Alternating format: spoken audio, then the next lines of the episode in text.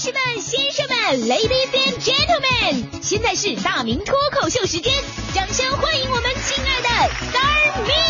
Star Me Talk Show。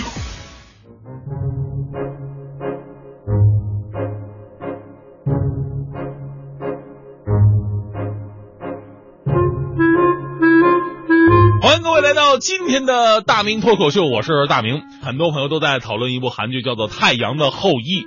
呃，最开始也有人跟我说过，说大明，你看过《太阳的后裔》吗？现在可火了。我想了半天，你说的是后羿射日的故事吧？这怎么还倒装句了呢？如果倒装句就可以火的话，那我们可以拍山的愚公、海的精卫、蛇的农夫、钢的司马光啊。我才知道，这是现在特别流行的一部韩剧，而这部戏又火了一个新的欧巴，就是宋仲基。那有诗为证啊：“唧唧复唧唧，木兰当户织。不闻机杼声，惟闻女叹息。问女何所思？问女何所忆？看了部韩剧，暗恋宋仲基。”还有一首是这个现代诗啊，是赵丽华体的，名字叫做《摔倒了》。哎呀，我摔倒了，要宋仲基亲亲。才能起来，实在不行，张根硕也可。就说现在女人迷恋韩剧迷到什么程度了呢？哎，有看李敏镐然后嫌弃自己男朋友腿短的，有看都教授嫌弃自己男朋友无能的。最近新疆有这么一个妻子，痴迷《太阳的后裔》，炒菜的时候都举着 iPad 看，饭都做糊了，还时不时的发出激动的声音：“欧巴呀，擦了黑油。”自己被油给烫了，以前喊妈呀，现在不喊妈呀，喊哎姑。啊西！最后老公终于受不了了，怒喊离婚。最后警察来了才调解成功。其实啊，这个作为男人，咱们得明白一点：当你的媳妇儿看韩剧的那一刻，你们两个人的婚姻就只剩下纸面关系了。她此刻心中的老公并不是你，而是韩剧的男主角。所以说，现在女人真的太花心了，老公经常换，一会儿是李敏镐，一会儿是都敏俊，一会儿是权志龙，一会儿是张根硕，现在又换成了宋仲基。这么对比一下，还是咱们男人是最专一的，一直就喜欢年轻漂亮、身材好的。而且更可怕的是什么呢？很多女性在看过韩剧之后啊，突然明白了“美丽大方”的含义。什么是美丽大方呢？就是女人想要美丽的话，出手就得大方 啊，要不惜血本，把自己从头到脚好好的整一整啊，天天吵着要去整形啊、美容啊，平时的化妆品复杂程度直接增长了三倍，淘宝量增长五倍，受骗率增长二十倍。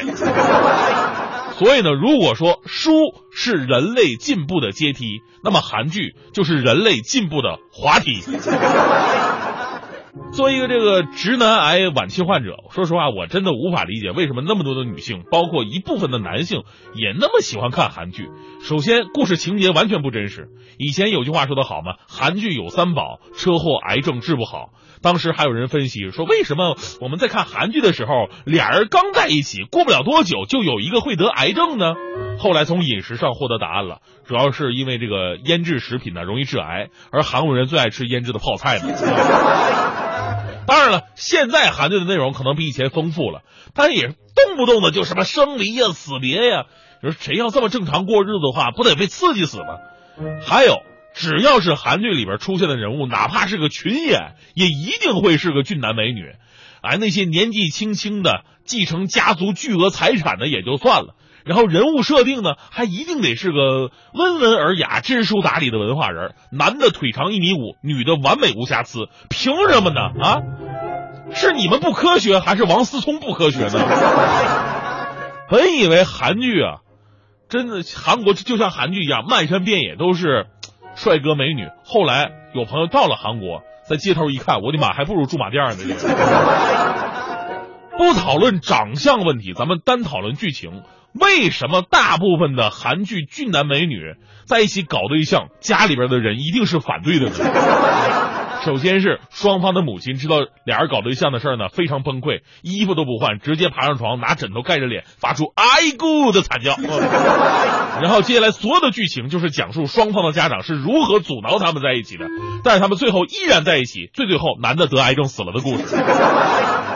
最最最可恶的就是韩剧把他们的爱情描写的无比的美好，让无数中国从女生到大妈都会产生韩国女人最好命的错觉。其实我们都知道，韩国是一个大男子主义盛行的国家，怎么可能呢？对不对？另外，韩国房价巨高，大部分都得是婆媳共处一个屋檐之下。你觉得天天活在一起的婆媳关系，这是能幸福吗？是吧？但是咱们即便说了这么多韩剧的坏话，不能否认的一点就是韩剧的影响力真的越来越大了啊！比方说《太阳的后裔》，现在单集的播出版权费用。二十三万美元，而在五年之前，这个数字还只是几千块钱。而韩剧不仅仅是在输出男女明星，更多的是在输出着韩国文化，这才是韩剧真正影响世界乃至改善国家经济的最大的目的。一九九七年的时候。当时中央电视台引进了第一部韩剧，名字叫做《爱情是什么》，不知道各位有没有看过？当时开启了韩流的大门，看韩国电视剧，听韩国流行音乐，吃韩国料理，做韩国发型，穿韩国服饰，已经成为包括中国在内的亚洲很多国家和地区生活方式之一了。而当年一部《冬季恋歌》，让2002年冬季江原道的游客就增加了五万人，但江原道几处。景地的经济收入一年就有一百亿韩元。后来像什么《浪漫满屋》啊、《大长今》呐、《来自星星的你》、《继承者们》，到现在《太阳的后裔》，韩国通过电视剧在世界面前展示了自己的形象，这比什么国家宣传片都要管用。虽然这比宣传片还得假，太假了。早在二零零四年，韩国文化产品生产值就排到了世界前五。如今韩剧和韩国综艺更是让中国人着迷。这归其原因呢，确实有很多值得咱们中国从业者学习的地方。除了注重细节和包装手段，其实很大的一个原因呢，就是根本性的一个原因是制作费用的运运用。啊，这个韩国节目啊，把更多的制作费是用在场地、场景和编剧的身上，而中国呢，是把百分之七十左右的制作费都用在了请明星的身上。